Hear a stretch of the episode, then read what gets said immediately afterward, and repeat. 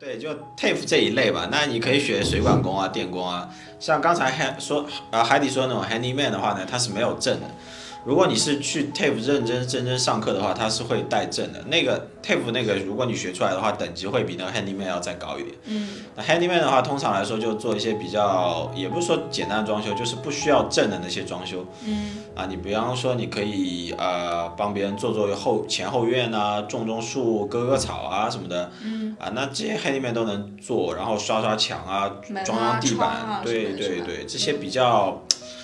呃，不涉及到一些呃结构或者是那些水电那种风险的活呢，handyman 就可以做。啊，通常来说，你只要找一个师傅啊，找一个师傅，你说啊，我想在你下面打工，但是我想学学手艺。通常来说，师傅因为呃生意比较好吧，对吧？经验比较多，客户比较多，他忙不过来的时候呢，就会招一些学徒啊。如果你兢兢业业去帮他。做他的下手呢，收入不会特别高了，但是他会教你一些东西，啊，师出之后呢，你也可以成为一个非常有经验的 handyman。handyman 的话，收入其实还是蛮高的，因为我们知道在这边澳洲蓝领，它其实不比白领要差。通常来说，时薪我感觉也有五六十这种，如果你做一些比较好的活，甚至或可能有七八十这种样子。我感觉啊，我不是特别了解。啊，另外一种呢，就是像 handy 啊，handy 刚才说的，就是 TAFE。比较正规的那种，那 TAFE 的话呢？对，刚过来的时候啊，TAFE 我记得是政府应该是给你半价的，就不管你学什么，政府都贴你百分之五十的钱。嗯，对，然后你需要学习的就是一些文化知识了，就教你一些行业内的一些，最主要就是安全的方面的一些基础知识，然后呃那些工具啊，那些技技术术语。嗯，技术术语，比方说这些东西该叫英文叫什么名字，他都会教你。这些都是纸上能够完成的东西。然后他会稍微带一点，就是说实际操练，就一些 practice 啊。他会有一个小的一个像 workshop 一样。然后我是因为我是有真的有学过电工啊，他会教你啊怎么样去剪线啊，怎么样去绕啊，怎么样去把它安装在那个墙里面啊，或者怎么样的。呃，和我最大感触呢，就是老外去做这些。包括电工、水管工的话，他做的还比较细的，他有非常严格的要求，就是说啊，你这排线一定要怎么怎么排，一定要那个拨线拨出来一定要多少厘米。那个线一定要走九十度，然后一定要怎么怎么样，规矩非常的多，所以说也就是为什么在这边他那些有证的人干的活会干的会比 handyman 要稍微漂亮一点。我不是说 handyman 不好啊，我只是说你经过 tape 的学习之后呢，确实有些活会很专业很专业。对，像比如家里面就是涉及到，比如说涉及到电这块，比如说你去装那个煤气炉啊，就是好像说你最好就是要找这种有证的人来做。对，因为之后有什么问题的话，出现什么问题，保险公司都不会赔保。对，因为像电工、管道工这些，它都是有证，然后有保险啊。如果那个他因为操作失误或怎么样的话呢，都是会有行业，会有行业会有保险公司去帮你去 cover 那个风险的啊。然后说你找了一个没有证的电工接了，然后电短路把你房子烧了，那。这个是不赔的啊，这个是不赔。那你刚刚说就是读就是 TAFE 啊，就职业技术学校的这个课程，政府刚开始是给半价，那半价大概是多少钱？每个学每个学业的话，它学费还不一样。像什么修车工啊，然后电工啊，还有水管工这种，好像比较便宜。但如果你是学一些什么摄影啊、设计啊、动画制作啊这种，就呃比较听上去比较。高端体面一点的呢，它会稍微贵一点。我记得那个好像学那种摄影，好像设计类的那种，好像要上上千那种，可能要四五千一万这种，感觉好像是有。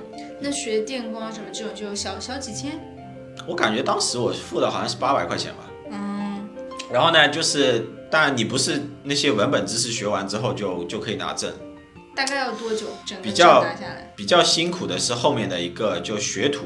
学徒，学徒的话好像要学，应该学四年。他学徒也分等级嘛，他他就比方说认证四级、认证三级、认证二级，类似于这种，就越高级呢，说明你那个工人的那个水平越高。差不多学学满四年，每个专业不一样了，有些是两年的，有些是四年的。那通常来说，四年。四年出家之后呢，你就已经是一个非常 experienced，就经验非常丰富的一个老手了。你可以自己开公司，或者去帮一些大公司做一些呃类似于小的 leader 或者 manager 的工作了。那比较辛苦的是刚开始的，比方说四年里面的第一年和第二年，其实比较辛苦的，因为那个时候呢，学徒虽然有学徒工工作，但是你要去找愿意收学徒的师傅，对师傅或者是公司。那 TAFE 的话呢，他会推荐一些，但是他只是推荐，不一定能保证你录用。啊，然后大部分的时候呢，还是要你自己去交那些申请去找。嗯。然后学徒工的工资会比较低了，通常来说就十九块八，就是基本工资十九块八起。然后有些师傅呢会给到二十二、二十三，但是所有还整个行业来说还是属于比较 basic 的一个工资，并不是特别高。啊，但是如果你跟着师傅的话，通常来说体力活就需要你干了。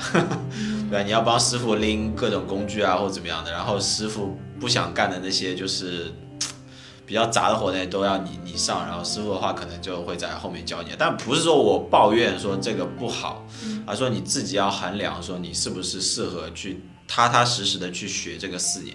那通常来说，学到第三年和第四年的时候就已经是。OK 了，他的收入其实都会每一年都会往上涨嘛，所以说比较辛苦的是前两年，那最后的四年的话呢，有些时候你需要有一些半工半读，因为不单单是你跟着师傅就可以直接学出来，那你到了第二年、第三年、第四年的时候，你还要配套的去加一些那种基础知识，所以你需要呃返回学校去学一段时间，然后再出来再实际操练，然后再返回学校学一段时间，再实际出来操练。所以说，在澳洲，如果你可以拿到一张，比方说建筑资格证啊，或者是电工证啊，其实还是蛮厉害的一件事情。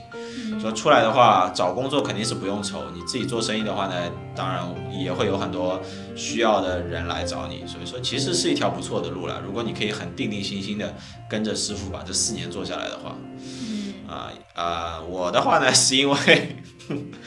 考虑到说，我不太希望我太太，因为因为学徒工作确实收入比较低，我不太希望把所有的生活的重担压在我太太一个人身上，所以最后还是没有选择说去做一个学徒，因为我想可以再多赚一点钱，可以去多分担一些家庭的压力吧。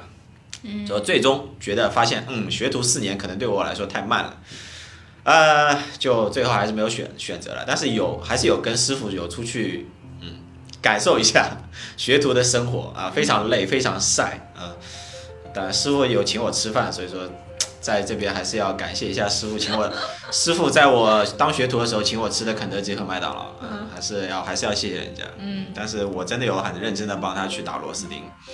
那那我们就小结一下吧，就刚刚说的 TAFE 这条路，这两个不说的可能比较适合我，能够定定心心，对，就是特别是前两年，对，非常辛苦的前两年，你要知道你干的活是非常重，那，你的收入会非常少，但是如果你抱着一个学习的心态。然后长期打算要做这一行的，想要拿到这个证，对吧？拿到这个证的那一天，你就真的是解放了，嗯，非常厉害。那拿到证之后，大概一个小时收入能有多少？这个根据行业不一样，因为有些电工的话，他可能时薪差不多七八十，那些大公司的话，我就不知道。比方说你去为那种类似于国家电网或者怎么样那种大公司做的话，可能你就变成一个高级技术对 senior staff 那种，甚至。你可以回回到那个大学里面再去深造啊，或者怎么样，以后变成一个就完全不是一个体力活了，你就会变成一个 manager 或怎么样。所以说，嗯，澳洲并不是说就只有大学这一条路，很多人还是通过 TAFE 从一个就干体力活的，然后逐渐逐渐踏上一个走到一个管理岗位。他只是说在某一每一个阶段，你都需要去。那个学校里面去再去深造一下，但是那张证真的很有用，它它决定了这个行业的门槛。嗯啊，你有了这个门槛之后，你的工作的量和你的工作收入才能够得到保证。嗯，是，嗯。那我们之前有聊过体力活，然后也有聊过就是技术工种。那最后呢，我们就来聊一聊，就是做一个小生意吧。有很多人想刚过来就夫妻两个做一个小生意，这样的话可能一方就是时间能够比较灵活，能更多的照顾好家庭，收入呢就可能也还不错，就会考虑这个打算。你当时有考察过哪些小生意？